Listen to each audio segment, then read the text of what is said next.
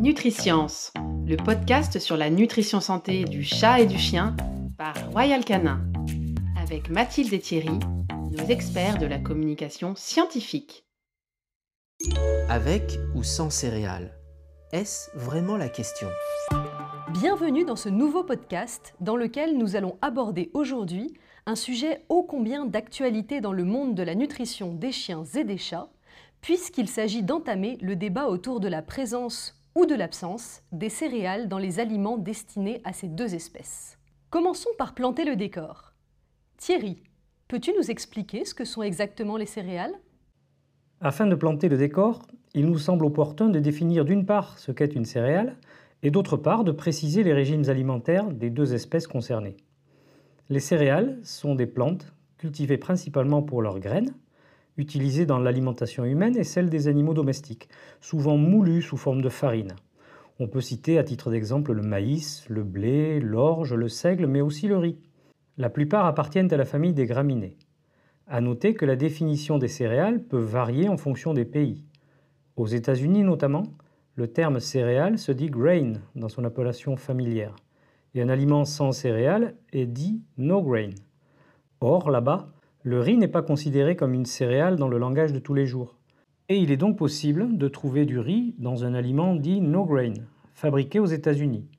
Cette différence est à l'origine de confusion sur le statut du riz, qui est bien une céréale. C'est beaucoup plus clair.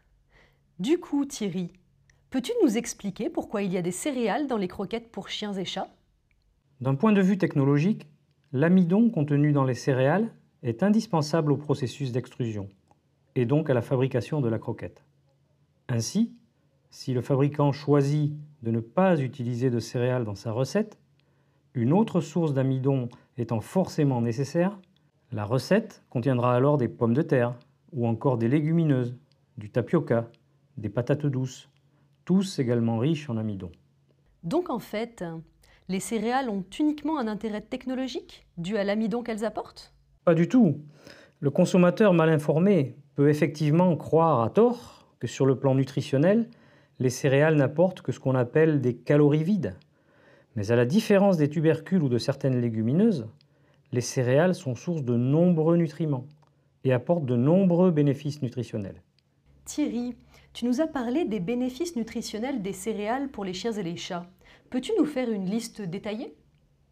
Premièrement, les céréales sont une source de fibres contenues dans l'enveloppe du grain, le son. Ces fibres insolubles jouent un rôle important au niveau de la digestion en favorisant le transit.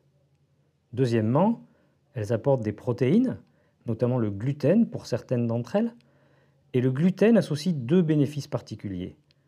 En effet, il apporte des acides aminés qui peuvent être complémentaires de ceux apportés par les protéines animales, et surtout il a une digestibilité très souvent supérieure aux protéines animales. On peut citer particulièrement le gluten de blé, avec sa digestibilité record de 99%. Troisièmement, les céréales apportent des antioxydants, capables de limiter la destruction cellulaire. Citons les polyphénols contenus dans le maïs et aussi la lutéine, la zéaxanthine, qui peuvent jouer un rôle au niveau visuel, ou le bêta-carotène. Quatrièmement, elles apportent des minéraux et des oligoéléments comme le phosphore, le cuivre, le fer, le zinc ou le magnésium, autant d'éléments souvent en carence dans les matières premières animales. Cinquièmement, elles apportent aussi certaines vitamines, notamment du groupe B, bénéfiques pour la beauté et la santé de la peau et du pelage. Et tu parlais tout à l'heure aussi de l'énergie apportée par les céréales. Tu peux nous en dire plus? Oui, tout à fait. Les céréales sont bien sûr une source d'énergie importante par l'apport d'amidon, leur principal constituant. L'amidon est en effet composé de molécules de glucose, source d'énergie directe pour l'organisme. Le fait d'apporter l'énergie dont l'animal a besoin via l'amidon va permettre d'une part de limiter l'utilisation des protéines comme source d'énergie, à faible rendement d'ailleurs, et d'autre part de consacrer la majorité des protéines ainsi économisées à des rôles plus importants comme le renouvellement des cellules, la synthèse d'enzymes et d'anticorps ou le transport d'informations. On pourrait aussi amener de l'énergie à l'animal via les lipides, mais ceux-ci amènent 9 kcal par gramme, quand l'amidon ou les protéines n'amènent que 4 kcal par gramme. Les besoins de l'animal seraient donc couverts avec une ration plus faible, et la satiété de l'animal serait moins bonne.